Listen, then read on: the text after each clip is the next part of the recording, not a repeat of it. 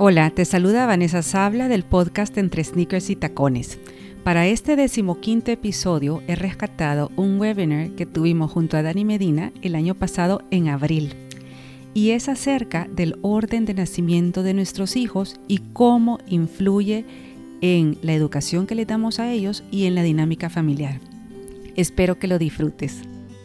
Este tema de aquí me apasiona enormemente desde el momento en que lo empecé a investigar y encontró, o, lo encontré eh, a través de la psicología atleriana en mi vida. ¿Qué me lleva a la psicología atleriana? La disciplina positiva.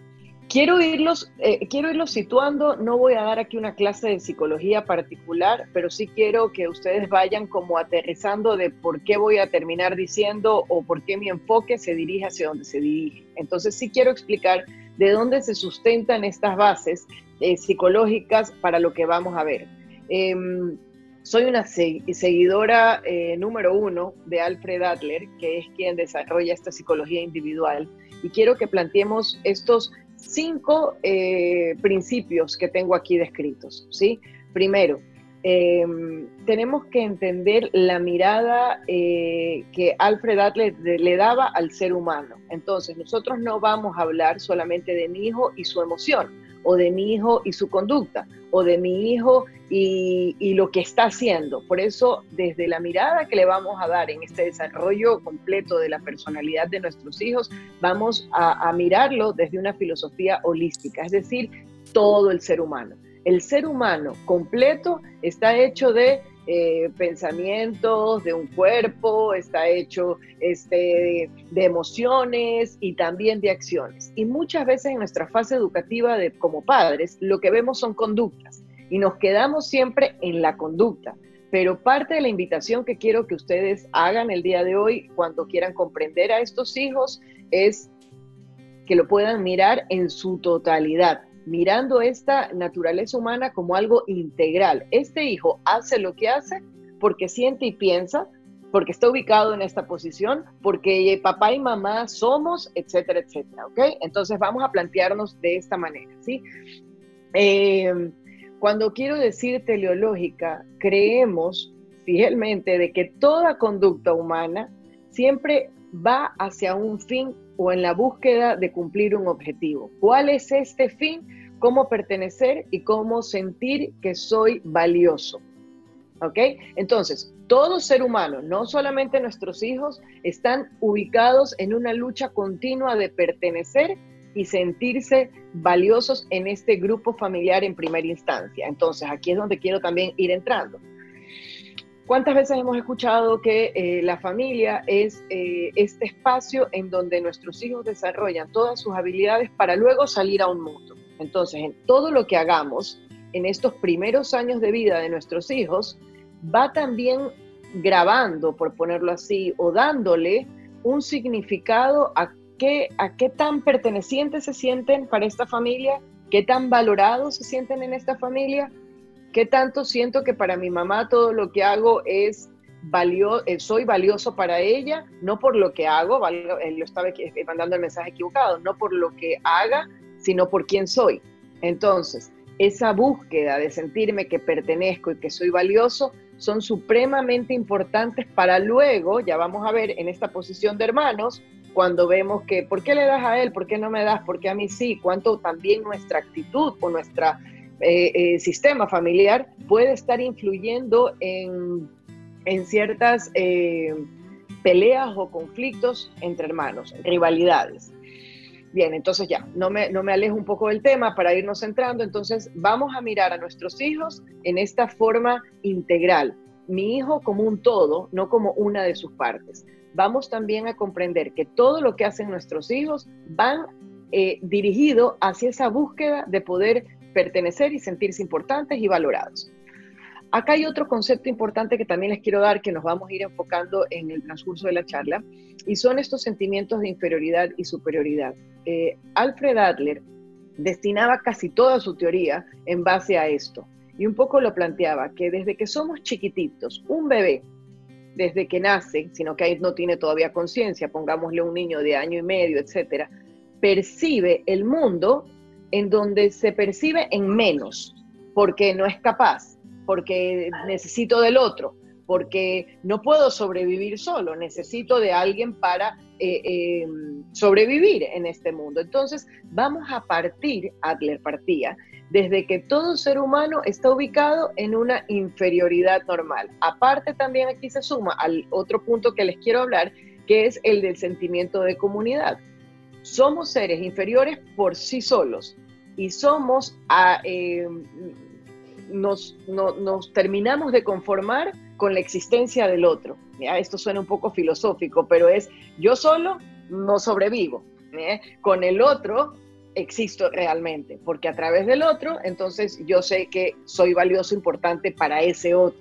Entonces, este sentimiento eh, de inferioridad normal que debemos de, y esto por eso siempre vamos a hablar en los seres humanos de esta humildad, para reconocer que somos imperfectos, que no lo podemos todo, que necesitamos de ayuda, que necesitamos de los demás, es sano cuando no se convierte en un complejo, sino que asumimos y aceptamos que somos seres inferiores y que necesitamos de los demás para existir, para sobrevivir.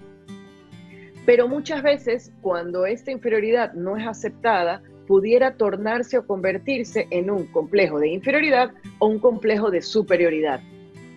Entonces aquí es donde vamos a volver a enfocarnos en nuestra familia, tengamos dos, tres hijos, cuatro, etcétera, es cómo están esos sentimientos de nuestros hijos. Son, hijos que se aceptan tal y como son, aceptan su imperfección, reconocen su fortaleza, sus debilidades, se pueden reír de sí mismos, aceptan una pérdida, una ganancia, pueden celebrar la, la ganancia de un hermano o que un hermano haga algo bien, o por el contrario, se ubican en estos complejos de superioridad yo necesito ser mejor que tú, tú tienes que obedecerme a mí todo el tiempo, porque cuando tú haces lo que yo digo, entonces yo, vámonos al segundo punto, soy valioso e importante. ¿Ya? Em, o por el contrario, otras características eh, de, chicos que pudieran ser el todo lo hago mal, mis hermanos lo hacen todo bien, ellos siempre les dan todo, a mí nunca me dan nada. Ahí hay que cuidar de que ellos no se estén ubicando en ese, en ese complejo de inferioridad. Pobrecito yo, soy una víctima, nadie me da, etcétera. No sé si ahí me van agarrando esa idea, pero hacia dónde tenemos que ir dirigiendo a nuestros hijos es a que puedan aceptar su inferioridad, ese sentimiento de inferioridad que no cae ni en el complejo de inferioridad, valga la redundancia, o en el complejo de superioridad. Y ahí es donde nosotros tenemos que manejar a este mini grupito de hermanos para que puedan eh, crecer con mayor estabilidad, pero en ese reconocimiento o valoración frente al otro. Bien, entonces, cuando les daba la introducción del sentimiento de comunidad, más adelante tengo otras dispositivas en donde voy a hablar de esto de aquí. Desde chiquititos, en los primeros cinco años, nosotros vamos reconociéndonos, como les decía, a través del otro, a través de mis padres y el que nace en posición de hermano, porque ya tiene un hermano mayor, entonces también a través de mis hermanos. Logro reconocer quién soy, si soy valioso e importante para él o no. Pero en este reconocimiento también es importante no solamente el sentirme mirado y valioso, sino el ser útil y el poder cooperar y colaborar con ese grupo eh, de hermanos o de familia o con mi padre. Por eso es que es tan importante en disciplina positiva, trabajamos muchísimo en el desarrollo de la autonomía, porque cuando soy capaz de hacer algo por mí, por alguien, entonces vuelvo a afirmar mi sentimiento de importancia. Soy importante para este grupo. ¿Ya? Entonces, el poder darme a ese grupo familiar también me va a, afianzar, eh, si es que lo hacemos bien, eh, mi valoración personal. ¿ya? Entonces, y después tenemos la otra que están, eh, la psicología individual siempre va a hablar de que está centrada en los aspectos concretos de la vida. Entonces, todo esto que estamos hablando tiene que cuadrar en estos cuatro pilares en mi ubicación como la familia, en el trabajo, que para los niños pequeños empieza a ser su escuela, es su trabajo profesional, lo que ellos hacen, los logros que tienen, etcétera, en la capacidad de amar a los demás y en el cómo me manejo a nivel de comunidad, cómo soy como amigo en la escuela, con los demás, con los primos, en qué posición me ubico. Y todo esto se va a ir afectando a través de esos principios que les expliqué al comienzo. Bien, entonces, esto de aquí ha sido así como una teoría introductoria para luego irlos llevando a, estos puntos que vamos a ir hacia acá, ¿no? Ahora, Hay más preguntas, ¿te las leo ahorita? Dale, por supuesto, para, para no irme desenfocando. Va, mira, es siempre lo que, lo que están esperando recibir de esta charla que estás dando. Em, para evitar consentir mucho al más pequeño y no tener exceso de responsabilidad con mi hijo mayor. Luego, mamá, tenemos cuatro hijos varones y queremos saber qué tanto afecta que al mayor se le exige más y al pequeño que es más independiente y autónomo se le conceden más cosas. También los dos del medio son más tranquilos. Y la última por el momento, ayudarles a mis hijos de cuatro años y un año y medio, que son tan diferentes, a sentirse valorados por sus cualidades individuales sin que se comparen mucho entre ellos, que decirles cómo debo reaccionar. Perfecto, perfecto. Y, a estas, eh, eh, no se fue si son mamás todos, porque solamente a mí me salen cuatro figuritas, ya, este, cuatro videos, pero si son mamás, eh, estas dos mamás que pudieron ubicar esto de no engreír al más pequeño, el no darle la responsabilidad excesiva al más grande, están entrando en tibio, tibio al tema de nuestra charla. Un poco porque, no sé si decirle de una manera inconsciente, por alguna razón, todas las familias hacemos lo que hacemos y nos dirigimos hacia allá, pero ya vamos a hablar también de esa parte, ¿ya? Entonces, bien, espero, espero que todas esas preguntas al final de esta charla las hayamos contestado. Si no, me la vuelven a hacer ahí si se ponen el micrófono y la conversamos.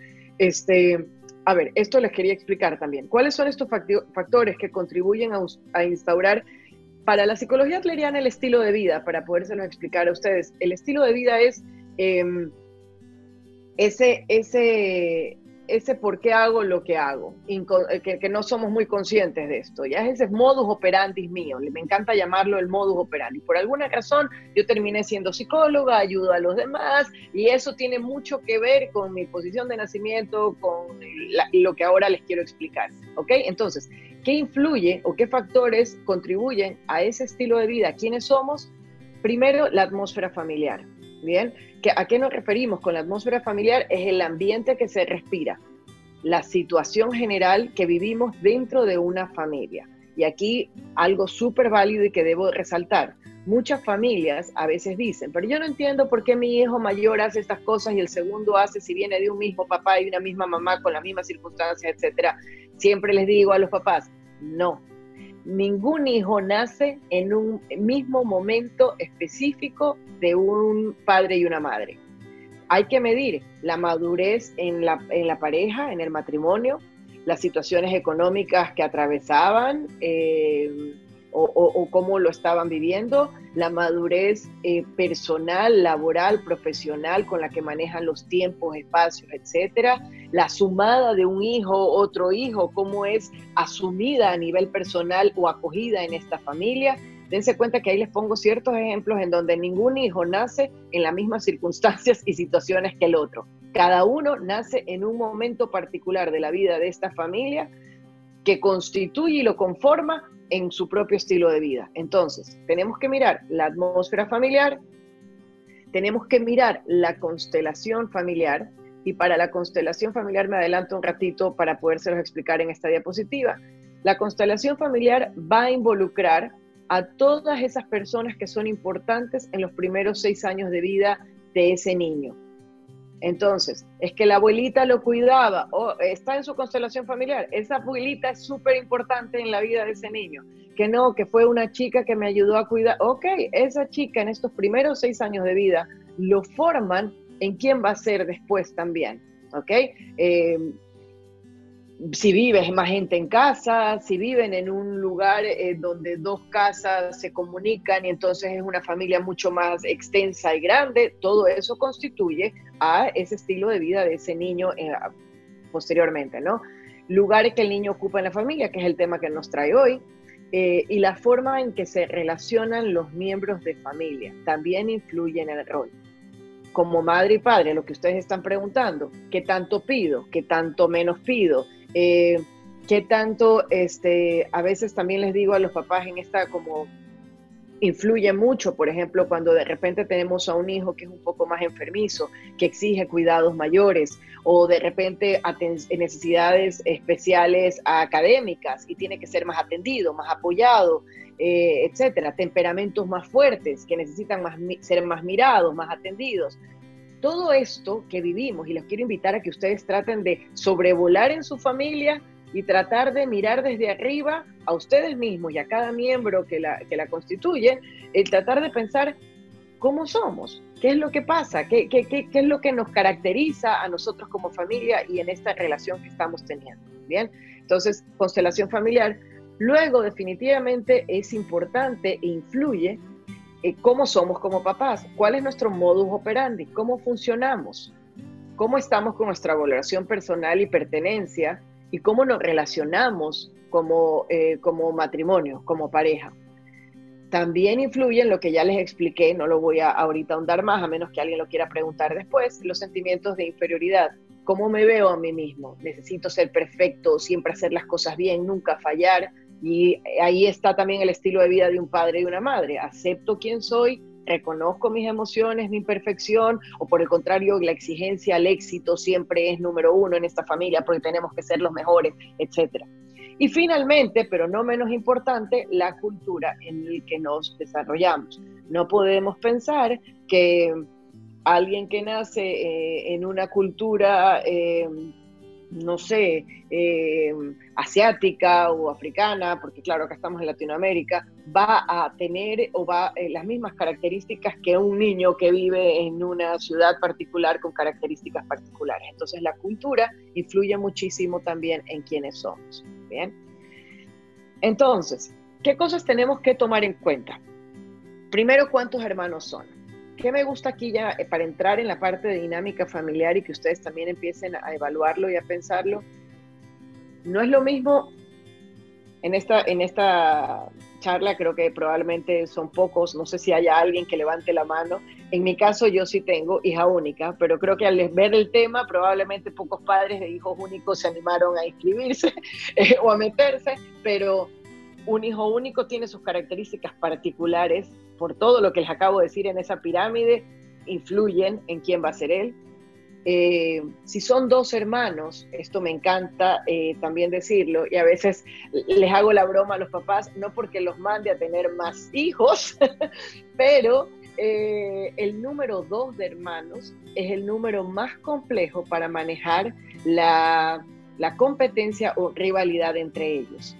¿Por qué? Porque uno gana, el otro pierde porque al uno lo retan, al uno lo castigan y al otro no lo castigaron. Al uno siempre lo agarran con las manos en la masa y al otro nunca lo ven. Eh, por el otro te toca estar más atento en su parte académica y el otro está estudiando solo. Entonces, el número dos de hermanos implica mucha mirada, justamente para evitar esto que alguien preguntaba, la comparación y la rivalidad. A mí me gusta diferenciar siempre la palabra de competencia con rivalidad. La competencia la voy a llamar a esta que es sana. Todos competimos entre todos. Todos de alguna manera queremos ser buenos y queremos ser mejores en lo que hacemos. Y de alguna manera estamos mirando lo que hacen para competir. Pero cuando es una competencia sana, podemos llegar a decir lo que les ponía en ejemplo hace un rato, es, wow, qué bien, me gusta lo que has hecho, ganaste, qué bien hermano, lo hiciste súper bien. La competencia me permite celebrar al otro. La rivalidad no porque ahí hay sentimiento, hay un complejo de inferioridad que pudiera ubicarme en ese querer ser alto para aplastar al otro o en el ser bajo que veo al otro tan grandote y tan perfecto que yo no me, no me animo ni siquiera a querer competir con él. Entonces, este, eh, eh, esto, ¿cuántos hermanos son? Hijo único, dos hermanos, tres hermanos o cuatro, y aquí es donde quiero un poco, por eso les ponía mi foto familiar para que lo vieran no es lo mismo si ustedes tienen una hija mujer primero, la segunda es mujer eh, y el tercero hombre, por ejemplo. Bueno, en este caso les he dado tres. El hombre y el cuarto, eh, sí, así vamos a ponerlo. La primera mujer, la segunda mujer, el tercero hombre y el cuarto, pongamos que sea hombre también. En este caso, cuando tratamos de mirar quién es ese sándwich, ya vamos a hablar de esos sándwiches, no pasa a ser el tercer hermano hombre porque él pasa a ser el primer hombre. de la familia. Por lo tanto, eso ya lo ubica en una posición de primero. Aquí la sándwich viene a ser la segunda hermana, la segunda hija mujer, porque ya hubo una primera hermana. ¿ya? Entonces, no siempre el estar en la mitad te convierte en un hermano medio o un hermano sándwich, porque si tienes tres hijos, entonces tienes a un hijo varón, a una hija mujer y a uno chiquitito que también es hombre, tienes a tu primer hijo varón, primera hija mujer y un chiquito. Entonces, eh, aquí en esta familia probablemente no, se ubique ninguno como un hermano medio o sándwich. Bien, las edades entre ellos. Para esto que vamos a estar hablando, de la posición en la que van a ir ubicando sus hijos, Normalmente lo que tratamos de ver en dinámica familiar es que si estos hijos tienen una diferencia mayor de cinco años, es como que si ya los calculáramos de otra tanda. ya no vamos a calcular este primer hijo, segundo hijo, tercero. O sea, si tienes a un hijo de, eh, de 10 y tu segundo hijo tiene 4, entonces tienes a dos primeros hijos, porque cada uno ubica un nivel de importancia y, de lo que va viviendo ambientalmente como si fuera un hijo único, tiene un hermano muy, muy, muy grande. Bien, este, ¿cuál es la posición de nacimiento? Que es lo que he venido hablando, la diferenciación del género, que es lo que les acabo también de decir, este, y las relaciones afectivas entre padres y hermanos. Clarísimo lo que quiero decir aquí. Eh, eh, desde la psicología y, la relación que tenemos padres e hijos, hay algo que tenemos que tener súper claro. A las madres nos cuesta más manejar o enfrentar o lidiar o educar a nuestras hijas mujeres. Y a los padres les cuesta más enfrentarse con sus hijos varones. Dani, ¿podés ahondar un poquito en eso? ¿Por qué? Sí, sí, claro, por supuesto. Eh, tiene muchísimo que ver por el quién soy yo y, mi, esto que hablan ciertos psicólogos, lo pongo así porque muchos de ustedes probablemente lo han leído, no porque yo lo utilice tanto en terminología, pero es eh, ese niño interior y es por tu historia pasada. ¿Quién eres tú como mujer? ¿Cuál fue tu historia de niña? ¿Cuáles fueron tus deseos realmente en ese momento para sentirte valioso y perteneciente y con pues, digámoslo un poco, contra quién estás enfrentando ese quién eres tú a esa, esa niña, mujer siendo madre. Y al hombre le pasa igual. Muchas veces se ve reflejado en esos deseos, en esos ideales, en esa historia propia. Entonces cuesta un poco más. En cambio, cuando es, llamémosle el cruce, eh, una, una madre tiene a su hijo varón, de alguna manera se encuentra en esta relación afectiva que acá en Ecuador, no sé si ustedes le digan, pero babeas de amor por ese niño, te derrite, eh, todo lo que haga, hay una relación ahí de amor escondida e inconsciente que no la puedes tener con tu hija mujer.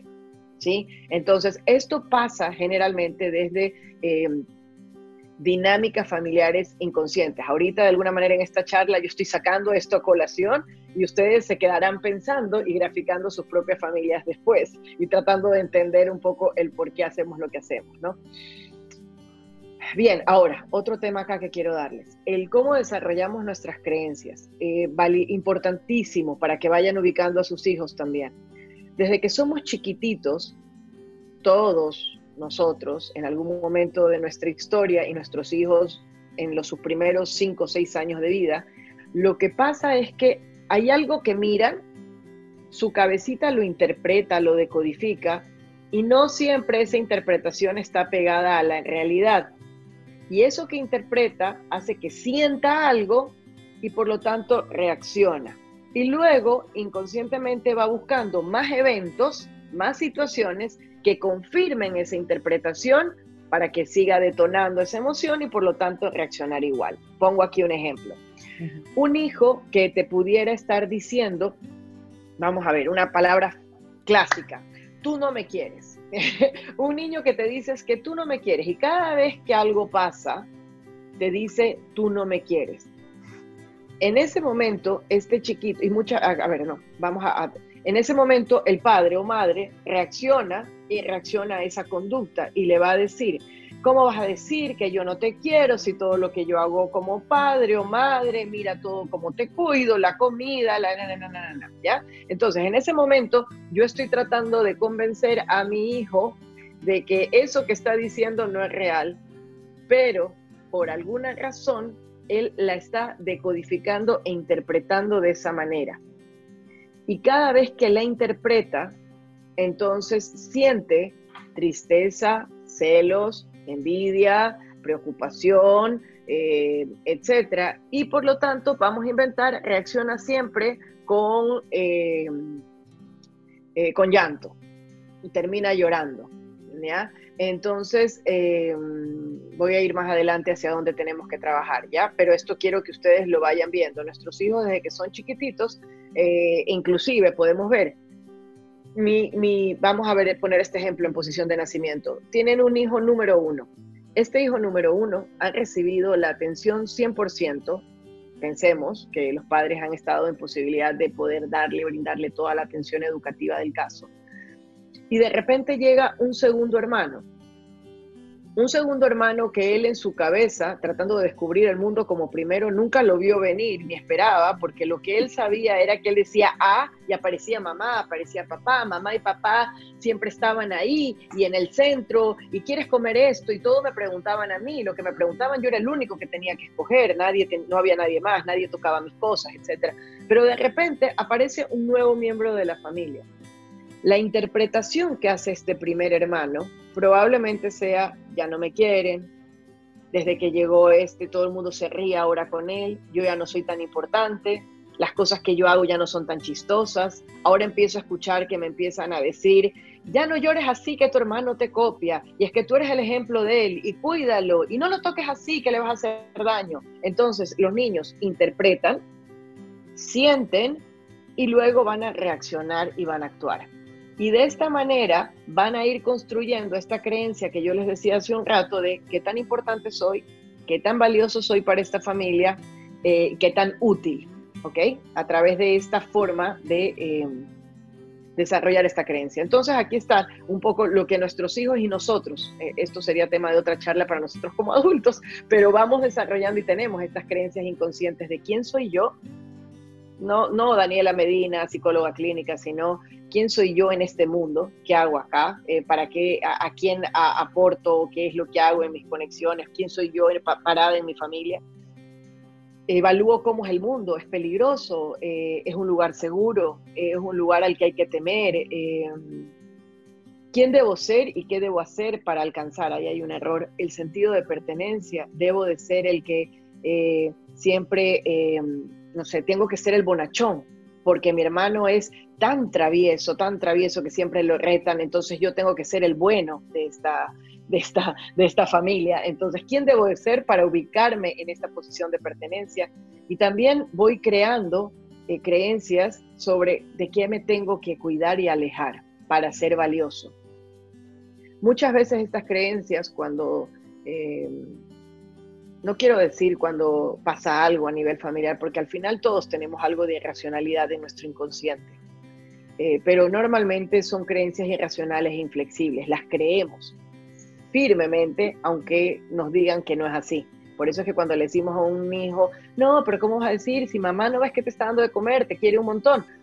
Aunque sea irracional y aunque le estés mostrando evidencia, por alguna razón siente que no pertenece y no es valioso para ti, y por lo tanto por eso te lo dice. Entonces a veces tratando de dar racionalidad al tema no ayuda mucho a los niños.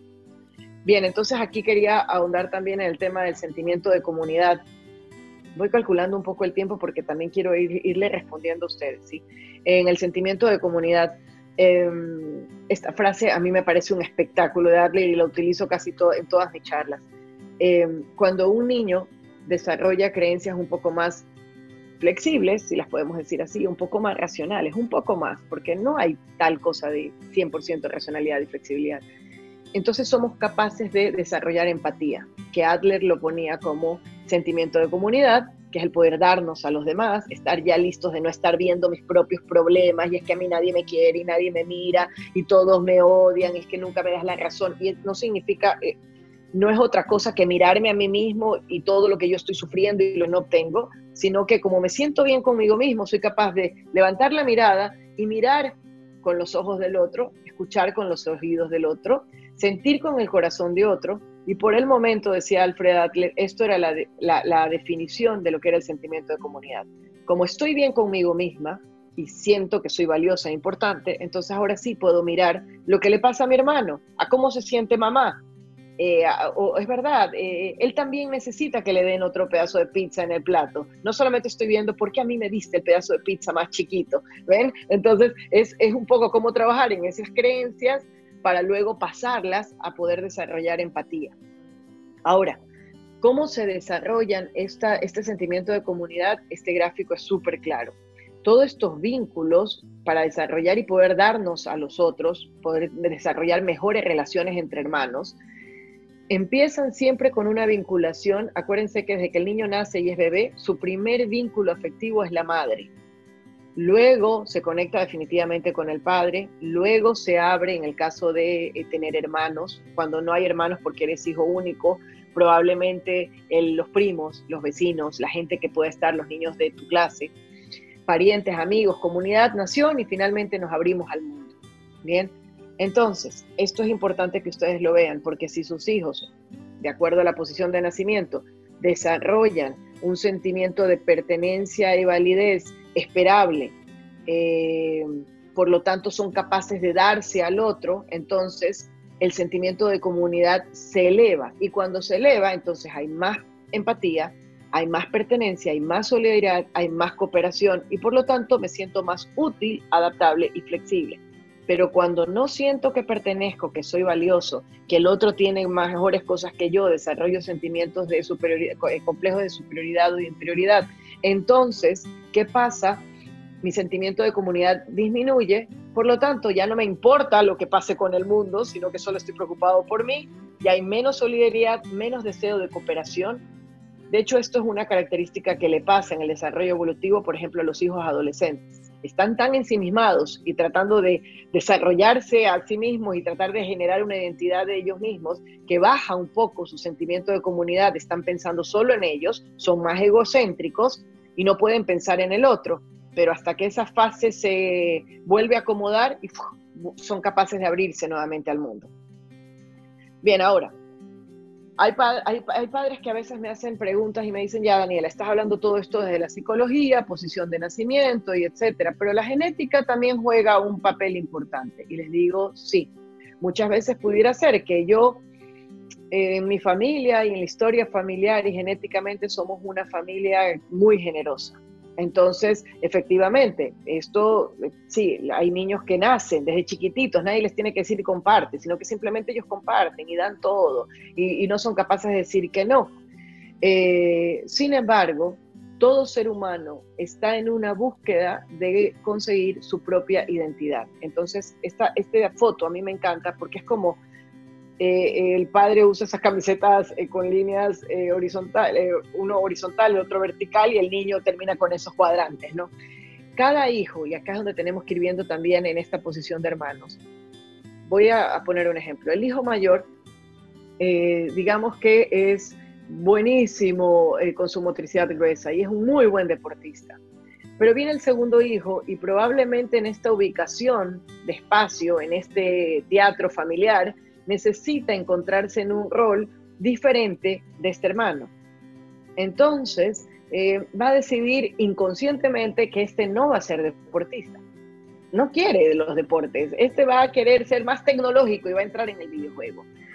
Eh, y luego viene un tercer hermano que a lo mejor agarra un poco de los dos y se ubica y se hace un mix entre los dos. Cada hijo, por eso es que escuchamos muchísimo esta frase, y es que cada hijo es tan diferente aunque sean hermanos y vienen de la misma familia. ¿Sí? Porque cada uno trata de encontrar su propia identidad diferenciada desde su posición de hermanos. Entonces, bueno, esto es lo que acá, a lo que veníamos. Ah, hay una actividad preciosísima que probablemente que la hago cuando, cuando analizo el tema de posición de nacimiento y los invitaría a ustedes a pensarse eh, si son hermanos mayores, si son hijos únicos, si son hijos del medio, si son hijos últimos, tratar de pensar en sus características particulares, en ese modus operandi que, valga la redundancia, que los caracteriza. Entonces aquí hay un par de, de ejemplos que pongo, ¿no? Por ejemplo, los primeros hermanos normalmente tienden o tienen cierta tendencia a ser más perfeccionistas, estar más centrados en el logro, en el objetivo, quieren ser más líderes, son más mandones, pueden ser hiper responsables, eh, puede ser que tengan como mayor motivación, más conciencia de lo que pasa afuera, eh, pero también pueden ser hipercontroladores, quieren tenerlo todo bajo control, pueden ser un poco más cautelosos y precavidos, y pueden ser personas de mayor confianza. Podrían preguntarme, Daniela, ¿por qué? Porque primer hijo, vamos a tratar de irnos enfocando en esto, de todo lo que les decía, cómo se desarrolla nuestro estilo de vida, el primer hijo fue mirado todo el tiempo eh, y por lo tanto también se escuchaba mucho lo que él quería, opinaba, decía.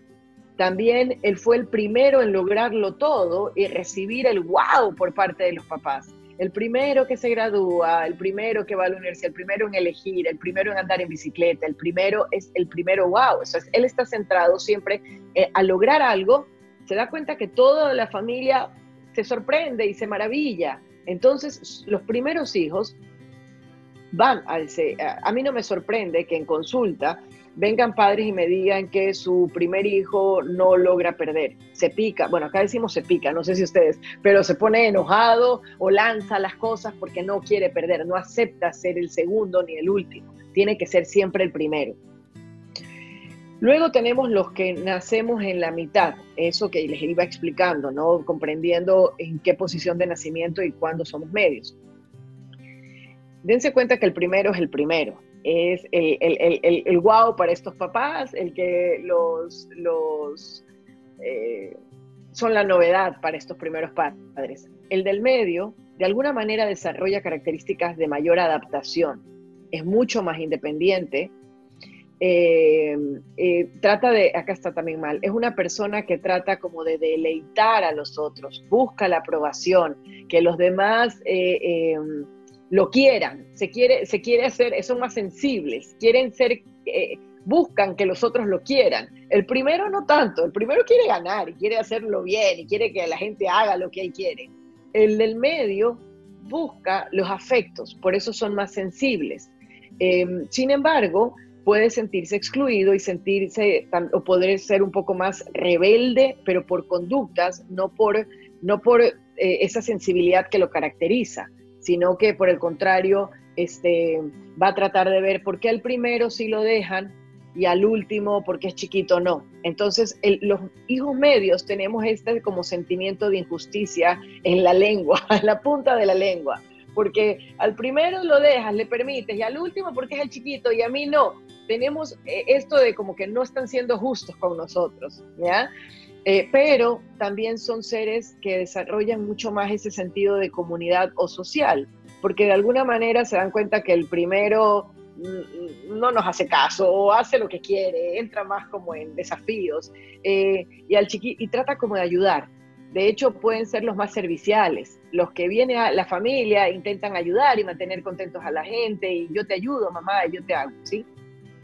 Los últimos tienden a ser los más creativos, son los más divertidos, este, porque en su, en su posición de nacimiento, dense cuenta que pocos son exigidos. Muchos papás nos van a decir, uy, yo me acuerdo de mi primer hijo, del segundo, lo que hacía a los tres años, este chiquitito no hace nada, mira que ni puede, ni logra. Pero, sin embargo, no le exigen, pero él lucha todo el tiempo por tratar de ser como los más grandes y lo hace de una forma manejando el sentido del humor, con creatividad, buscando las formas de llamar la atención. Por eso es que el menor es menos complicado, es más relajado, no es tan dependiente emocionalmente por lo que el otro quiere o, hace, e, es más encantador, es más extrovertido, puede llegar a ser más social. El, el segundo o el medio eh, está más, eh, hay que trabajar ahí de alguna manera, en que busca mucho la aprobación del otro. Al primero no le interesa el ser aprobado, solamente ser el primero. ¿Ven? Esto, esto ¿cómo, lo vamos, ¿Cómo lo vamos viendo ahí? Y al hijo único tiende a compartir las características del primer hijo, eh, sin embargo, tiende a ser más perfeccionista, tiene, eh, eh, obviamente es más confidente. ¿Por qué? Porque al final del día, este hijo único pasa a ser trabajado o mirado como como es, tratado por sus padres como adulto, le hablan como adulto, le exigen como adulto, se comunican con él como adulto, eh, le piden más. De hecho, mi hija tiene ya 12 años, va a cumplir 13, y a veces me sale con unas reflexiones que verdaderamente me llama muchísimo la, atención. Y a veces digo, solo tiene 12, este, pero piensa con una cabeza más grande, pero porque está metida en un mundo de adultos pensando como adulto, ¿no? Bien, entonces ahí sí. Te puedo interrumpir, hay unas preguntas. Por supuesto. Va, mira, preguntan. Segundo hijo como hijo del medio, según lo que tú has explicado. Pero ¿qué características hay cuando el segundo es el último? O sea, porque solo tienen dos. ¿Hay alguna diferencia con, la que, con lo que ya has dicho? No, eh, ahí tenemos un primer hijo y un último. No vamos a tener ese hijo medio, eh, porque efectivamente vas a tener al mayor, y acuérdense de lo que les dije, diferencia de edad. Si están ese hijo mayor con el hijo segundo, tienen menos de cinco años de diferencia, entonces pudiéramos empezar a ver estas características eh, en cada uno de ellos. Otra pregunta. Dice, tengo tres hijos. La mayor es mujer, el segundo es varón y la tercera es mujer. Según lo que has explicado, puedo entender que tengo tres hijos únicos. Vuelve, vuelve a explicar las edades para situarlo. Dice, mi primera hija es mujer. Luego el segundo es hombre. Y la tercera es otra mujer. Entonces, según lo que has explicado, ¿se mm. puede decir que tengo tres hijos primer nacidos? No, no, porque ahí tienes, eh, podrías tener, los dos primeros son tus dos primeros, primer hombre, primer mujer. Y esto lo vuelvo como a resaltar o a identificar. ¿Por qué? Porque eh, tu primer hombre tiene unas características como, valga la ser humano masculino, por no decir hombre otra vez, que van a impresionar, van a llamar la atención. Vas al partido de fútbol, me invento. En la niña va a impresionar por sus características femeninas. Y ahí vas a tener estos dos primeros y tienes al último chiquitito. Entonces, en este caso no tienes, es hijo medio. Ah, ok, ok. Aquí hay otra. En el caso de gemelas, tengo mi primer hijo varón que tiene 11 años y las, las gemelas son mujeres de un año seis meses.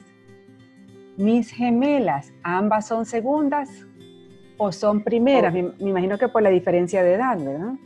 Claro, por diferencia de edad, sí, estaríamos hablando es cuando les decía dos tandas, porque ya tienen más de cinco años de diferencia. Pero la psicología, y qué bueno que salió esta pregunta del gemelo o mellizo, dense cuenta que los gemelos y los mellizos, no va a haber ningún gemelo y mellizo que cuando se presenten, ah, wow, eres gemelo, sí, pero yo nací primero. Y yo nací cuatro segundos antes que tú. O sea, es decir, esta ubicación, y ahí es donde como mamá de gemelos o de mellizos tenemos que también tratar de ir identificando qué hijo se está ubicando en posición de hermano mayor y qué hijo en posición de hermano más pequeño porque sí se ubican y de hecho normalmente en la psicología de los mellizos gemelos lo que vamos a ver es que hay uno que eh, desarrolla características como el más fuerte, más independiente, el otro un poco más sumiso, o sea, hay que analizarlo ahí porque ellos mismos de alguna manera o nosotros por sus características particulares también los vamos ubicando en alguna posición de nacimiento del que hemos hablado. ¿Tienes alguna otra, Vane? Sí, fíjate que aquí están preguntando Dice, mi último hijo es introvertido, no es social, le falta sentido de pertenencia, es complicado. Entonces le acabo de preguntar que cuántos hijos tiene, como para darte más. Vamos a esperar a ver qué me contesta. Ajá.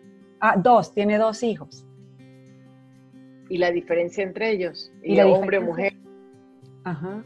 Si podés anotar la diferencia de edad. Claro, porque todo eso, todo eso determina. Ahora, eh, en este caso que nos están haciendo esta pregunta, que ya nos van a anotar esto, pero em, pudiera ser también yo en este momento un poco, no sé si decirlo, torpe por dar un, un como diagnóstico de respuesta, porque acuérdense que les dije que el estilo de vida no solamente también sumaba la posición de nacimiento, pero también lo que pasa ambientalmente. Entonces, habría que dar también en algunos momentos características particulares porque pudiera ser que alguien me diga, este, no sé, vamos a ver, que el primer hijo eh, o, el, último es súper enfermizo, no sé, ya eso hace que sea algo diferente en la familia. O, que, no sé, nació con alguna dificultad, eh, no, no, lo sé, pero ah, Trataré de dar respuestas, pero recuerden que hay que mirar otras características también que por tema tiempo a veces no, no podré responderlas con exactitud, ¿no? No sé si me contestaron, Vani. Va, la niña mayor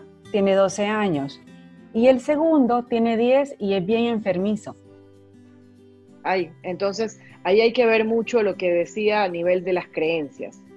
Eh, el, el, el, ya eso habría que entenderlo de manera diferente. Por eso es que les digo, todo lo que estamos hablando no es un debería, porque hay muchas circunstancias que pueden reubicar.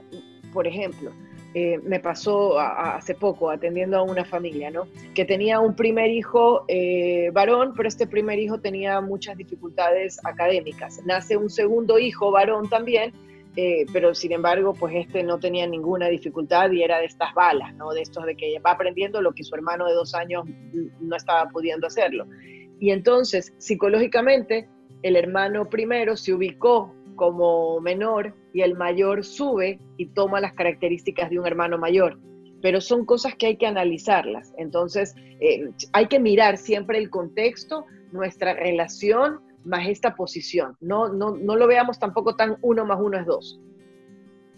Mira, aquí una gemela está escribiendo y dice, te felicito, Daniela. Todo lo que vas explicando es bastante acertado. Soy gemela y soy la que nació primero. y, muerta de la risa. Entonces pone, y lo que vas explicando con mis hijos, que son cuatro varones, es muy acertado. Gracias.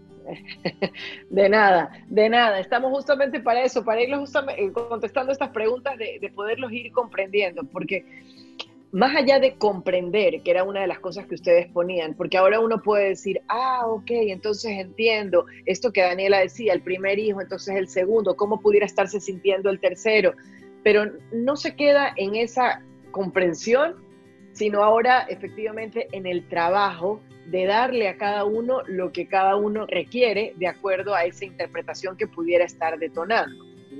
Este, entonces, esto, eh, para, que, para que lo podamos un poco mirar. ¿Tenemos más preguntas o avanzo un poquito más? Eh, fíjate que aquí me están diciendo, tengo tres adolescentes, dos mujeres de 18 y 17 y un varón de 13, ¿verdad? Entonces pone, la de en medio es muy rebelde, siempre siente que uno no la quiere porque siempre dice que su hermana mayor y su hermanito son los que yo más quiero. Claro, y es que ahí hay que darse cuenta, por ejemplo, eh, dos hermanas con tan poca diferencia de edad, es, muy probable, y ellas por algunos años, por casi cinco, eh, pudieron haber jugado de alguna manera con un tema de rivalidad, por ser dos mujeres eh, a nivel de competencia. Acuérdense que les dije esto del número dos, tengo que ser como tú, no soy como tú, lo que haya pasado en esa época. Este, pero en esta rivalidad habrá que ver cómo se manejó. De repente nace, uy, un chiquito. Entonces este chiquito para esta segunda probablemente es, ay, a este lo miran y mira cómo lo engrían y cómo lo cargan y en cambio, entonces es un poco el poder, eh, estoy inventándome, ¿ah? porque de verdad no tengo toda la historia, pero a lo mejor por 16 años de experiencia puedo inventar los casos a veces, pero, pero, pero dependerá de muchas circunstancias que se vivencian, pero a veces eso es lo que pasa y por eso les, para mí era importante explicarles el, cómo se formaban estas creencias y es a través de esa interpretación de lo que yo voy percibiendo y ojo, que esto no se los dije, que esto suma a que sea más compleja nuestra tarea educativa como papás, que la interpretación que hace un hijo no siempre o no necesariamente va a ser la misma interpretación que yo tenga. Y ahí es donde nosotros, eh, nuestro, nuestro reto, gran reto, es poder desarrollar empatía con ese hijo que interpreta las cosas como yo no, yo no las puedo entender porque yo la interpreto y la veo de otra forma, pero necesito entrar en su mundo aunque eh, eh, em, tú estés pensando que no te quiero lo suficiente, eh, yo lo estoy sintiendo que sí lo hago, pero quisiera que cada vez que lo sientas o lo percibas me hagas una seña para yo tratar de ver qué puedo hacer por ti. Y ahí es donde nosotros como papás tenemos que trabajar. No es tratando de dar argumentos racionales para cambiar lo que el primero, segundo, tercer hijo piensa, interpreta o cree, sino meterme en su interpretación o en su creencia y tratar de mirarla desde ahí para poder este, para, poder eh, cambiarla, si la quiero ver así. Mamá, es que tú nunca, a mí nunca, ¿sabes qué? A ver, vamos a ver. Tú me estás diciendo que yo nunca. No lo sé, yo pienso que no es así, pero vamos a tomar como válido lo tuyo. Eh, y demostrémonos cuántas veces yo nunca te doy la razón y cuántas veces yo veo que sí te la doy.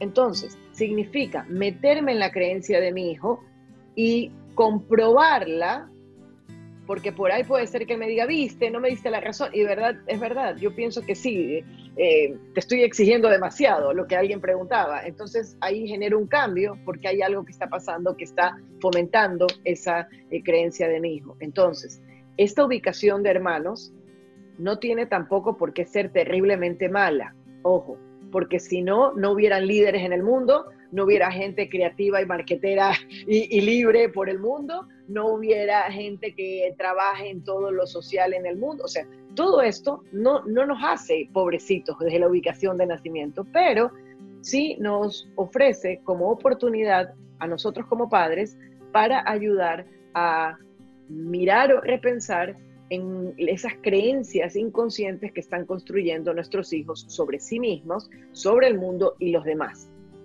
¿ok? Bien, entonces acá les ponía esto también, ¿no? Eh, hermanos mayores eh, eh, luchan como creencias y la podemos tener. Fui el primero y el primero seguiré. es su lucha continua. Tengo que seguir siendo el primero. Muchas veces los primeros hijos requieren mucha atención a veces. Necesitan ser mirados todo el tiempo. El segundo puede ser un luchador, cuando es este segundo como el que me daban el, ejemplo ahorita, ¿no? Lo intentaré con más ganas, puede ser más perseverante. El del medio pudiera tener esta creencia, la vida es injusta, el menor creer que tiene derecho para todo y el único sentirse que tiene que ser súper especial para el mundo, porque es un ser humano especial. Bien. Eh, bien, acá yo quería eh, eh, di, me acuerdo cuando di esta exposición ahora en el Think Tank en Lima sobre cómo explicar la llegada de un nuevo hermano. De hecho, es una actividad que la da Jane Nielsen. Pero quisiera seguir respondiendo sus preguntas. O, si quieren eh, un poco eh, eh, profundizar un poco más en la parte práctica de, cómo hacer. Tengo dos si alguien se Eso, o si alguien se anima y también quiere hablar, lo podemos hacer comunicar. Pueden abrir el micrófono, ajá. Sí.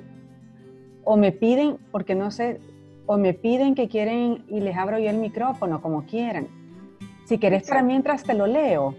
Sí, sí, claro. Dice, eh, teniendo a dos hijos primer, primer nacidos, espérame, teniendo a dos hijos primer nacidos, una niña, un niño de dos años diez meses y una niña de un año tres meses, ¿cómo ayudarles a no ser rivales? Eh, dame otra vez las edades, me perdí. La, a ver, el mayor es niño de dos años, diez meses. Ah, dos. Y la segunda es una niña de un año, tres meses. ¿Cómo ayudarles a que no sean rivales? Exacto. Sino, acuérdense que la competencia también es sana. O sea, acuérdense que, eh, por eso les dije la parte de eh, que yo me reconozco en el otro también. veo que el otro tiene algo que yo no tengo y ahí es donde tenemos un poco la clave para no acentuar esa eh, o no eh, cambiar esa competencia hacia rivalidad, siempre lo digo, eh, el éxito está en que todos como familia podamos reconocer las fortalezas y debilidades de cada uno y poderlas poner en palabras, cosa que puede sonar súper sencilla, y a lo mejor como, ah, esto de aquí que me dijeron fue una tontería. No, es clavísimo porque no necesariamente, y ustedes se van a dar cuenta cuando hagan este ejercicio con sus hijos en algún momento, este, a ver, ¿qué cosas puedes hacer tú bien? Un niño que necesita eh, hacerlo todo bien te va a decir montones de cosas. Y cuando tú le preguntas, ¿y qué cosas no te salen tan bien y son tus debilidades? y probablemente, mm, no sé, no tengo, no sé, solamente esta, ya nada más, nada más, porque le está costando reconocer esa imperfección que era de la que yo les hablaba como la inferioridad. Entonces, son eh, tus hijos, de la persona que me hizo la pregunta, son muy chiquititos todavía. Entonces, sí es importante el que uno pueda ir ofreciendo ese espacio de reconocimiento con sus fortalezas y debilidades para cada hijo, diciéndolas en voz alta. Y uno se puede ir dando cuenta de las características particulares de cada uno.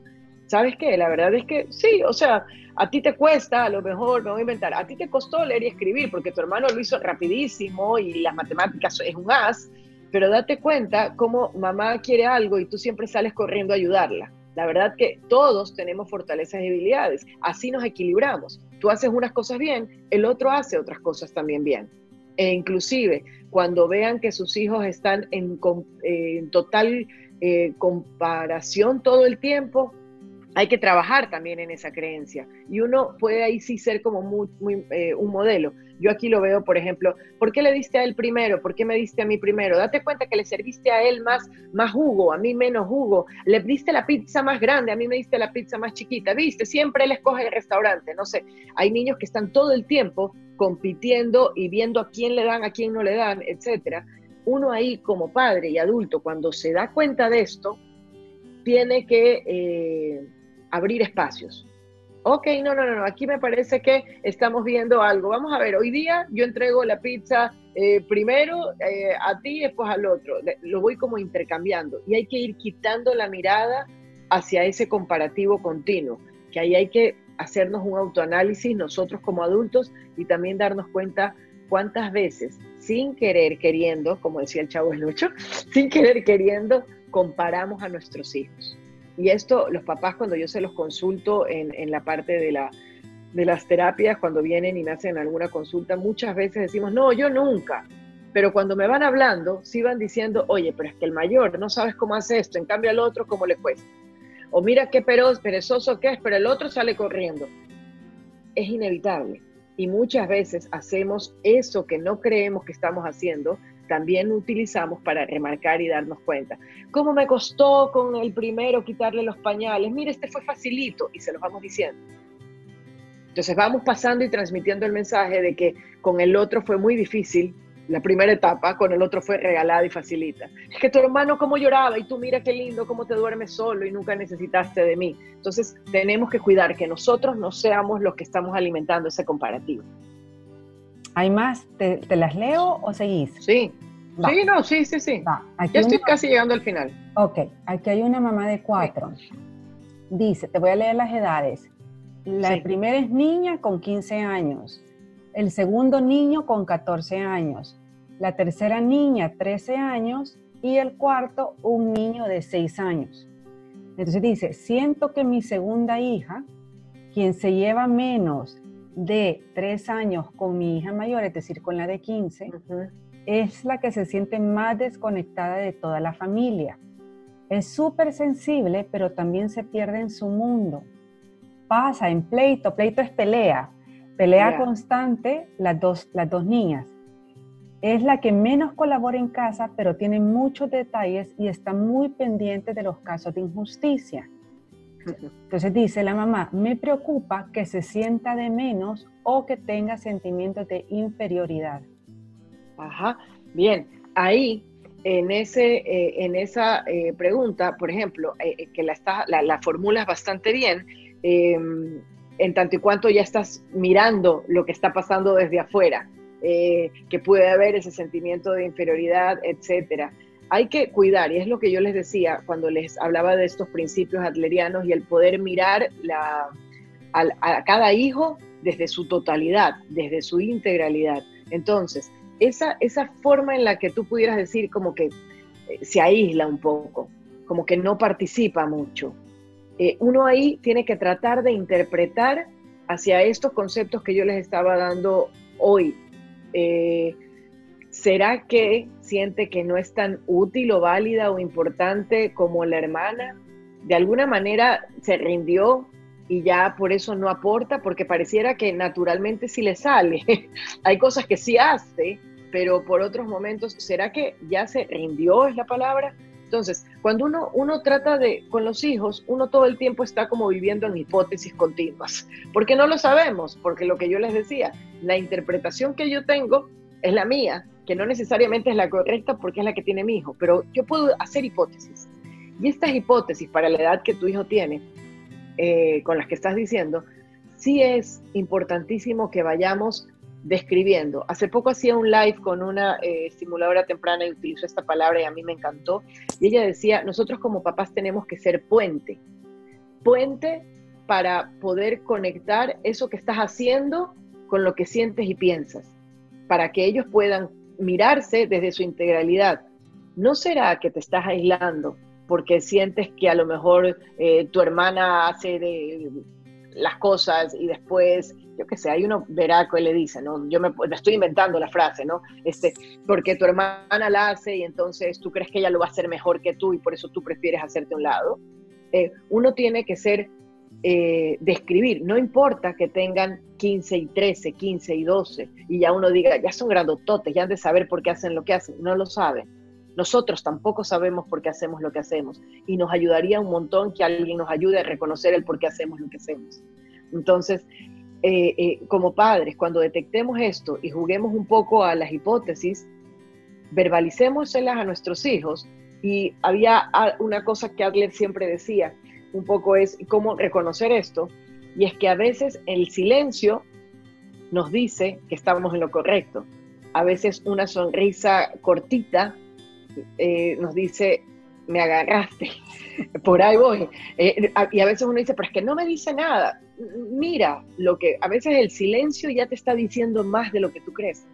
A veces el que se te quede viendo y te haga así, ya te está diciendo que sí, te está dando la razón, pero no te la quiere aceptar. Entonces, sí los invito a que una vez que hayan detectado esto, la forma en la que tenemos que trabajar es desarrollando justamente esas hipótesis, verbalizándosela a nuestros hijos para que sean ellos los que enganchen con esa creencia o esa forma de mirar el mundo y luego eh, desde ese enganche ellos quieran eh, mejorar, por decirlo así, o flexibilizar es la palabra, esa creencia que está teniendo de sí misma.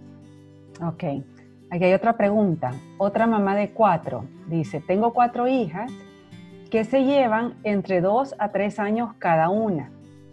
Van desde los 15 a los 8 años. Quisiera consejos prácticos para evitar competencia y evitar rivalidad. Entonces recalca, todas son mujeres entre los 15 y los 8 años. Eh, a ver, ahí otra vez vamos. Evitar competencia no la vamos a evitar nunca, jamás. ¿ya? Este, les cuento acá, no sé, para que ustedes un poco lo puedan ver. En mi caso, ustedes vieron, por eso pongo mi foto familiar, los que entraron desde el comienzo se dan cuenta que yo soy la verdadera hija del medio, porque primero hay una mujer, luego viene un hombre y luego vengo yo como tercera, y después viene una cuarta eh, eh, pequeña. Em, la competencia, y si analizamos nosotros en nuestra relación como hermanos, la competencia siempre hay. De hecho, yo competía un montón académicamente con un hermano varón. Eh, yo trataba de, llegaban las, acá le decimos las libretas o los reportes académicos y era, ¿qué promedio sacaste tú y qué promedio saqué yo? Eh, y de hecho hoy en día, ya porque pasaron ya muchos años y antes no le daban tanta importancia, pero estoy seguro que mi hermano tenía una inteligencia de estas... Eh, maravillosas que no tenía que estudiar, igual sacaba un promedio buenísimo y en mi caso me costaba un montón estudiar, pero mi nivel de competencia me llevó a sobrevivir eso para esforzarme un montón. Yo pasaba estudiando cinco horas, pero para tratar de llegar a su promedio. Pero esa competencia vista ahora y haciéndome yo mi propio análisis, fue sana, porque me ayudó a luchar, a perseverar, pero efectivamente había una competencia. Si mi mamá hubiera visto eso ahorita y escuchaba esta charla, probablemente diría, no, es que no me gusta que Daniela compita con su hermano por sus notas, porque ella... Pero hay que aprender a mirar, la competencia no necesariamente es negativa. Si es que nos lleva a superarnos o a querer ser mejores sin dejarnos en esta posición de, entonces yo tengo que destruirte, todo lo que tú hagas yo voy a reconocer para que seas mal. Entonces cada vez que venga mi mamá yo le voy a decir que tú te equivocaste, que hiciste algo malo. Eh, no, no me, si no me desarrolla estos sentimientos, La competencia es buena y es necesaria. No en vano, dos empresas quieren crecer y se analizan como competencias y no necesariamente están destruyendo a la otra y la quieren ver caída, pero necesitamos de la competencia para crecer y ser mejores. Entonces, esa pregunta que me haces, no que, no que no salgamos de esta charla pensando en cómo elimino la competencia totalitaria de mis hijos, sino cómo trabajo en los sentimientos o los complejos de superioridad o de inferioridad de mis hijos. Es, es ahí donde tengo que atacar. ¿Por qué mi hijo piensa que necesita destruir a su hermano y hacerlo caer en ridículo siempre para sentirse importante, valioso y útil? Entonces tengo que trabajar con ese hijo mayor o ese, hijo menor. ¿O por qué mi hijo este, ah, espera, que me salió algo acá, no sé qué es. O por qué mi hijo cree que, eh, que ya perdió la batalla y que necesita eh, no hacer nada y no lucharla y no intentarla eh, porque ya se cansó de tener que, que mirar a este hermano como super guau e imposible de llegar. ¿ya? Entonces, es ahí. Entonces, no, no es tanto lo que hacemos en esa relación de hermanos, no sé si lo puedo decir así, sino en esas creencias particulares que cada hijo está de, eh, eh, nos va verbalizando y nosotros tenemos que ir desarrollando esas hipótesis de las cuales les decía para trabajar con ellos, en su sentido de importancia y valoración personal. Recuerden eso. Esto es, la pregunta es, ¿cómo hago que mis cuatro hijas mujeres se sientan valiosas, importantes y útiles dentro de esta familia?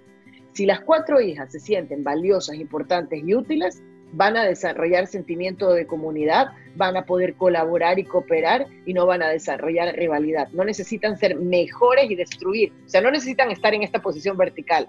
Pueden estar así y cada uno tener sus fortalezas y debilidades y reconocérselas unos a otros y sentirnos bien como hermanos. A ver, ¿cómo ayudar cuando se, es, cuando se tiene solo una hija? Esta es mamá de hija única. A que no se sienta sola porque convive solamente con adultos. Bien, bienvenida a mi club. Solamente que hace poco, hace unos par de años vinieron a vivir acá un, cuatro primos que le llenaron la vida. Este, pero bien, vamos a ver, ahí, vuélveme a hacer la pregunta porque la quiero eh, utilizar para mi respuesta. ¿Cómo, cuando, ¿Cómo ayudar cuando se tiene solo una hija para que ella no se sienta sola? Ok, ahí, ahí, para un ratito. Después, después seguimos con la segunda parte. Okay. Para que no se sienta sola, ahí es donde quiero, para que se den cuenta lo importante de nuestro discurso y cómo lo vamos diciendo y cómo nuestros hijos también la van a captar e interpretar. Una hija única se va a sentir sola. Yo no puedo evitar que se sienta sola. Se siente sola porque no tiene a gente de su edad. Entonces ahí es donde yo les decía, una nena hija única, que te dice, pero ¿por qué yo estoy sola y no tengo hermanos? Mi, relación como padre y madre ante esa respuesta tiene que ser, tienes toda la razón, por momentos te vas a sentir sola porque no tienes hermanos.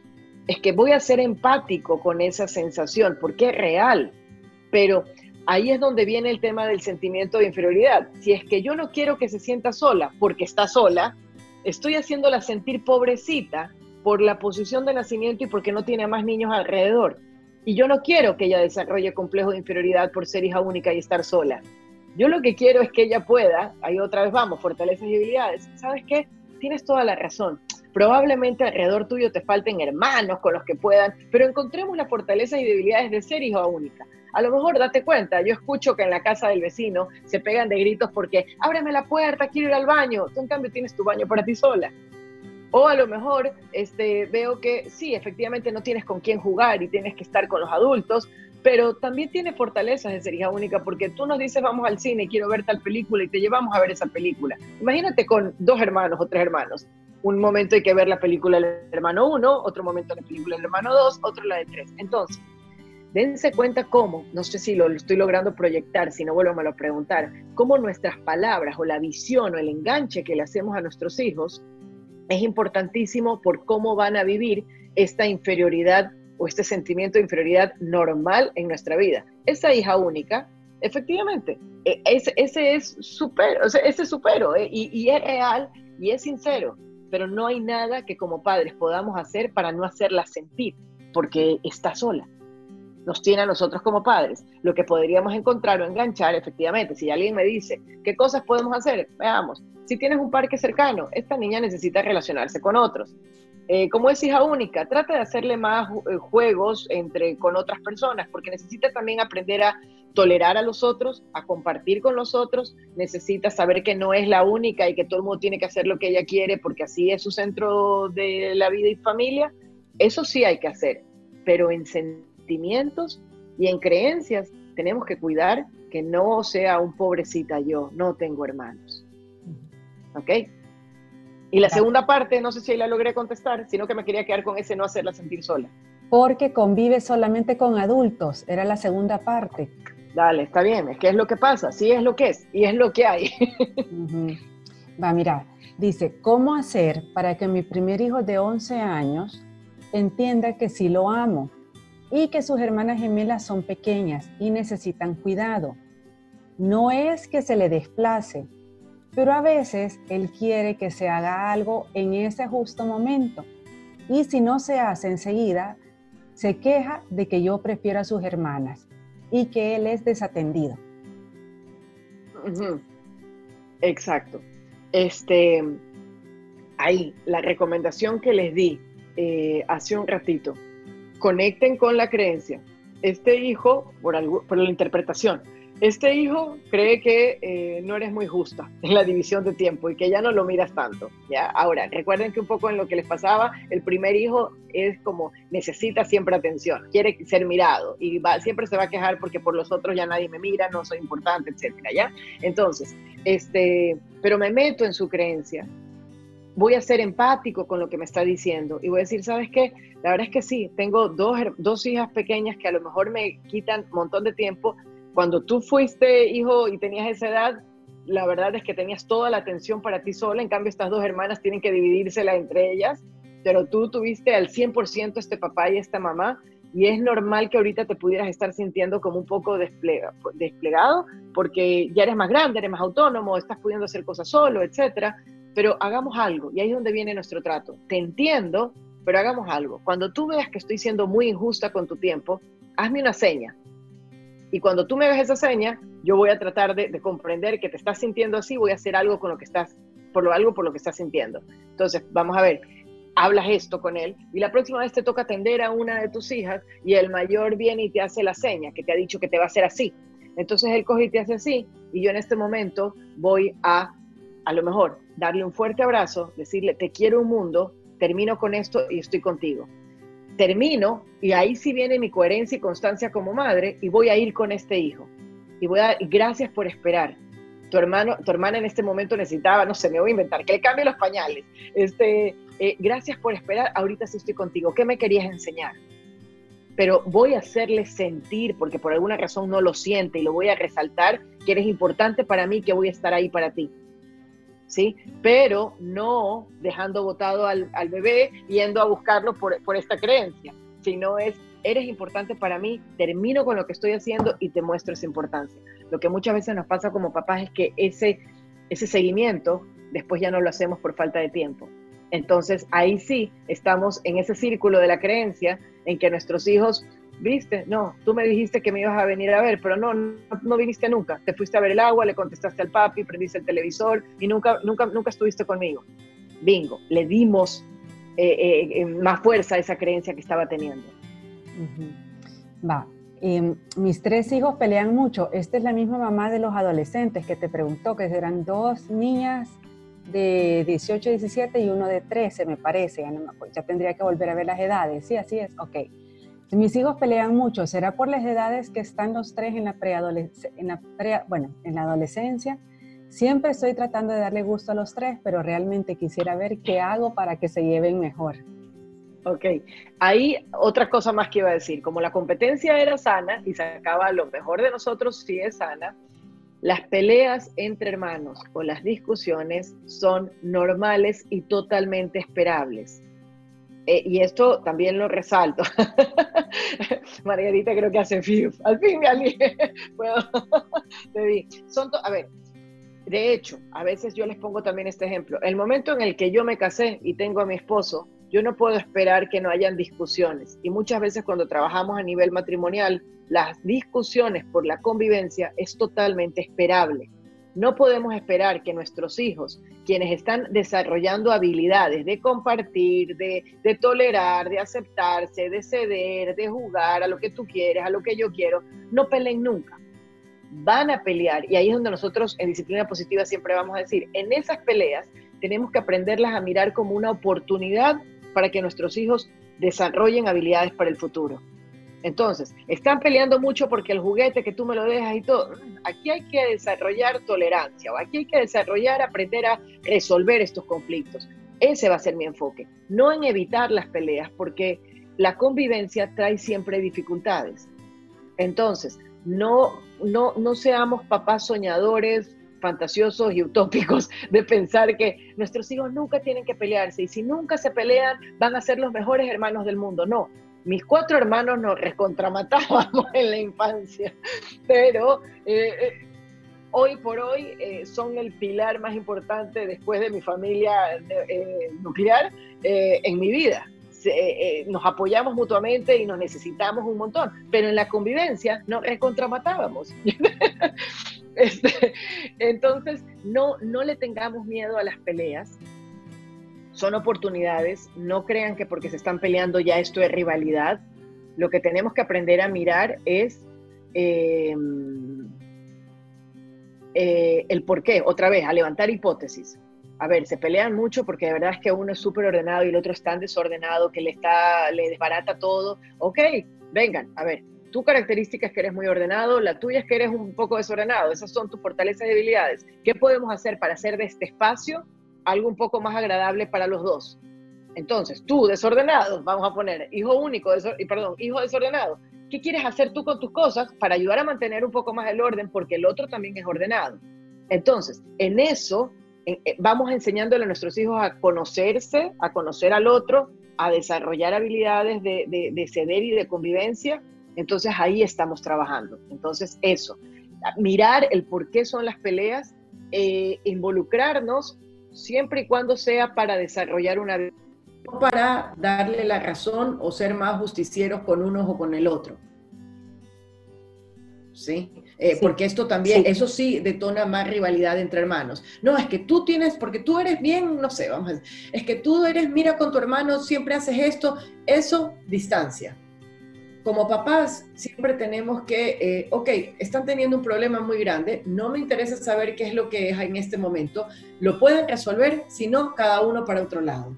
Y me avisan cuando estén listos para que puedan volver a estar juntos. Cuando los padres nos ponemos como jueces, a ver, ven tú, cuéntame, ¿qué pasó? No, es que mi hermano me pega, si es que la verdad es que siempre te pega, pero tú te pega porque tú también eres llorón. Entonces ahí, en ese momento, como papás, estamos pinchando eh, eh, identificando lo negativo, en lugar de desarrollar habilidades. Ok, eh, ya te pegó. Bien, ahora uno tiene que poner también reglas desde convivencia en casa, ¿no? Aquí nadie se trata con agresión. Si se trata con agresión, ¿qué va a pasar? Pero enfocarse en esas soluciones. Vaya, aquí ya hay dos preguntas. Gracias, mamis que, que, tienen recién nacidos. Entonces te las voy a leer. Sí. Dice, eh, ¿cómo es la llegada de un hermanito nuevo ante un hermano mayor? El hermano mayor tiene un año, tres meses. Los dos son bebé aún y ambos son varones. Esa es la primera. Y la segunda, tengo mi hija mayor de dos años y dos meses y el bebé de 15 días. De oh. momento la atención es para ella para que no siente el cambio con el nuevo miembro de la familia, pero hace bastantes berrinches. ¿Qué podemos hacer para tratarlos? Bien, ok, ahí, y con esa ahí vamos cerrando. Este, ok, la llegada de un nuevo hermano siempre va a significar una movida de piso.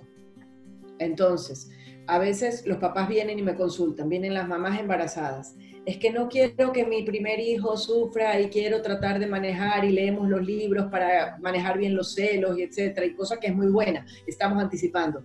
Y yo siempre les digo a los papás, ok, es importante lo que hacemos antes de, pero también va a ser importante, más importante es lo que hagamos durante. cuando ya nació.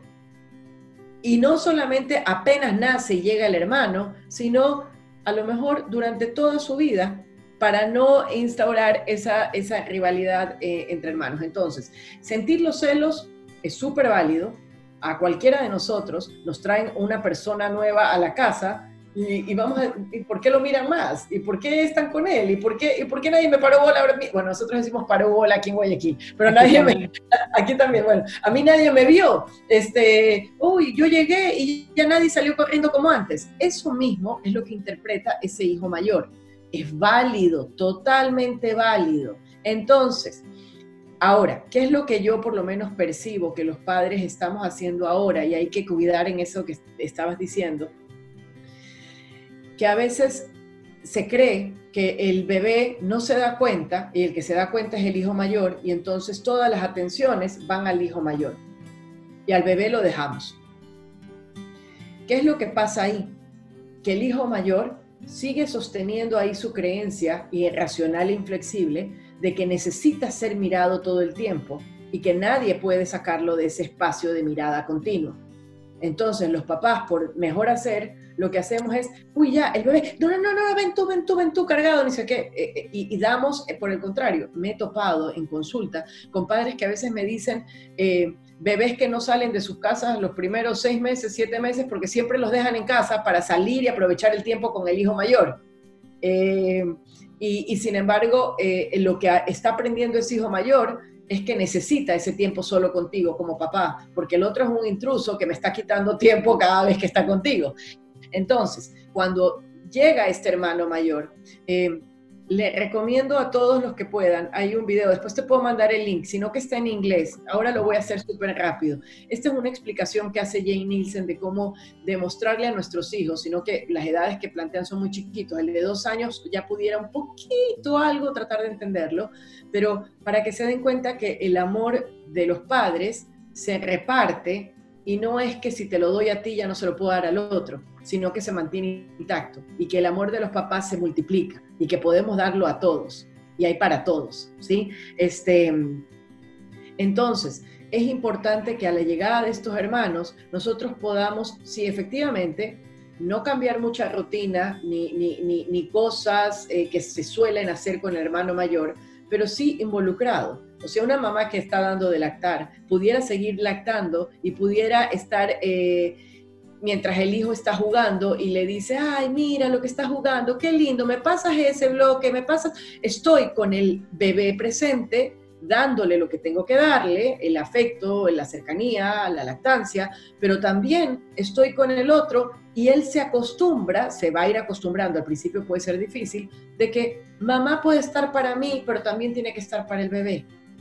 ¿Sí? Y muchas veces lo que se enfocan eh, los padres es efectivamente en darle esa responsabilidad de hermano mayor. Tú eres el hermano mayor, tú me vas a ayudar a cuidarlo y tú me vas a pasar las cosas y es lo único que hacemos, pero es como darle trabajo y este niño dice, eso como que no está tan divertido, ¿por qué tengo yo que cuidar y hacer cosas por este de aquí? Entonces, lo importante es que podamos llevar a un ambiente en donde estos nuevos miembros se incluyen y donde podemos hacerle notar a él que sigue siendo importante, pero que hay un nuevo miembro que también pasa a ser un sujeto importante en la familia. ¿Sí? Eso. Entonces, eh, yo diría, hay que mantener mucho la rutina eh, con este hijo, hay que ubicar las rutinas también de ese bebé para que puedan estar tiempo en común, que como papás también podamos estar con el hijo mayor, pero sin necesidad de hacer cortes y diferencias muy grandes. Eh, y si tu hijo está muy celoso, otra vez lo que les dije, hacer puente, ponerle en palabras. Yo creo que tú estás pensando que mamá te quiere menos porque llegó el hermano, pero mamá puede querer igualito, exactamente igualito a los dos, porque el amor se hace más. Entonces uno pudiera, dependiendo de la edad del niño, yo lo diría tres, cuatro para arriba, no menos, si pudiéramos decirle, por ejemplo, tú me estás diciendo que quieres más a, a mamá que a papá no, tú puedes querernos a los dos. O cada vez que estás con papá, entonces ya no quieres a mamá. No, nos quieres a los dos, pero estás jugando con papá. Lo mismo pasa con el otro hermano. Entonces ahí es donde estamos trabajando una vez más en esta recomendación que les he dado esta noche, es en la creencia. no en, la conducta o en la queja o en la irritabilidad. Dani, tú en el think tank hiciste una dinámica que yo tengo colgado en mi Instagram de la candela. ¿Te acordás? Eh, sí, de hecho acá está la, la ay no, eh, acá está, puse esto, no, no podía tener, ahora aquí en Ecuador estamos todos encerrados y no podía salir a comprar las velitas en los tamaños como la llevé al think tank allá, pero lo, lo, hago rápida. Esta de aquí es la que les digo que pueden buscarla, eh, eh, está subida en YouTube en Nielsen, o también Vanessa dice que lo tiene en su Instagram, está subido, vayan y búsquenla. Lo voy a actualizar, lo voy a poner en, el nuevo chat para que lo vean mañana. Ajá, pero, Perfecto. Y ahí un poco se hace en concreto, porque los niños chiquitos aprenden por cosas objetivas y concretas, el cómo explicarles que la llama que va a representar el amor de mamá y papá no se apaga cuando es entregada al otro. Entonces uno comienza esta actividad con las velitas apagadas y uno le prende la una vela y le dice que ese es el amor de mamá. Y cuando mamá conoció a papá, coges una segunda vela, le prendes, le dices que mamá le dio todo su amor a papá, pero los dos se han quedado con todo el amor de los dos, porque las velitas siguen prendidas. Y cuando mamá y papá tienen, tuvieron todo su amor, nace el primer hijo, cogemos una vela un poco más pequeña, la prendemos, y mamá y papá les dan todo el amor a este hijo pero que se dé cuenta que aunque da todo el amor, el amor de mamá y el amor de papá se mantiene, no se reduce, no se apaga. Y entonces cuando nace un otro hijo, mamá y papá le dan todo su amor, pero que se dé cuenta que el amor de esta familia sigue encendido y que todos están amando con todo su amor, pero que ningún amor se ha apagado por la existencia del otro. ¿sí? Véanlo en, el Instagram de, de Vane, que lo va a subir. Es una actividad preciosísima y que los niños como son súper concretos, después de que la hacen con ellos, ellos van a decir, como la velita, mamá, como la velita. Sí, la velita no se apaga nunca. La mamá tiene todo el amor y la velita se mantiene. Entonces ellos así logran eh, eh, entender o racionalizar esto que queda como en emoción, ¿no? Eso, Vane. Espero haberlos ayudado un montón en, esta, eh, en este trabajo eh, de educar a más de, bueno, hay, hay, papás que tienen un solo hijo. Pero aquí están escribiendo que los objetivos han sido superados, que te agradecen muchísimo, que tienen suficiente para sentarse con, como esposos a trabajar con cada uno de nuestros hijos. Todo mundo solo no para de decir gracias, que les ha encantado, que gracias, que gracias, que gracias, que precioso, que sos increíble. Ah. Cuidado con las alabanzas, nomás que me las creo y se convierte en un complejo de superioridad. Bueno, pero así, así, así aceptas cuando te vuelvo a invitar. Ah, por supuesto. Muchísimas gracias a ustedes por conectarse, por hacer las preguntas y mantener de este, esta charla eh, una cosa más dinámica. Hay un montón de cosas eh, por aprender y el, único, el eh, cierre que les puedo dar es anímense a no ser perfectos y equivocarse. Como padres podemos conocer un montón de cosas y yo puedo saberlas todas en teoría, pero puesta en práctica vamos a fallar y nuestros hijos van a aprender de nuestras imperfecciones y van a poder reconocerse como imperfectos también y van a poder aceptar esa inferioridad que tenemos todos en la vida. Y no hay mejor aprendizaje que podamos darle en ese eh, coraje de ser imperfectos. Así que anímense a fallar, a equivocarse, a no ser perfectos, a, a que metamos la pata una y otra vez, pero siempre y cuando seamos conscientes, la saquemos y aprendamos de nuestros errores. Muchísimas gracias, Vale. Mil, gracias, Dani, de verdad. Muchísimo. Si, supieran el día que Daniela ha tenido hoy, ha sido una cosa que yo dije, no, no sabe lo que se ha metido a estar dando a esta hora una charla, pero te agradezco en el alma, de verdad. Muchísimas que gracias. Sea la primera de muchas. Un, beso, un beso. Gracias, chao. Adiós. Bueno, espero que hayas disfrutado. Ha sido hora y media de conocimiento Gracias a Dani Medina. Si quieres ver el webinar completo, lo puedes ver en mi página web www.entresneakersytacones.com y muy pronto lo subiré en mi canal de YouTube. Gracias, nos volvemos a sintonizar el próximo martes y para mientras me puedes seguir en mis redes sociales, Instagram o Facebook como Entre Sneakers y Tacones. Hasta la próxima.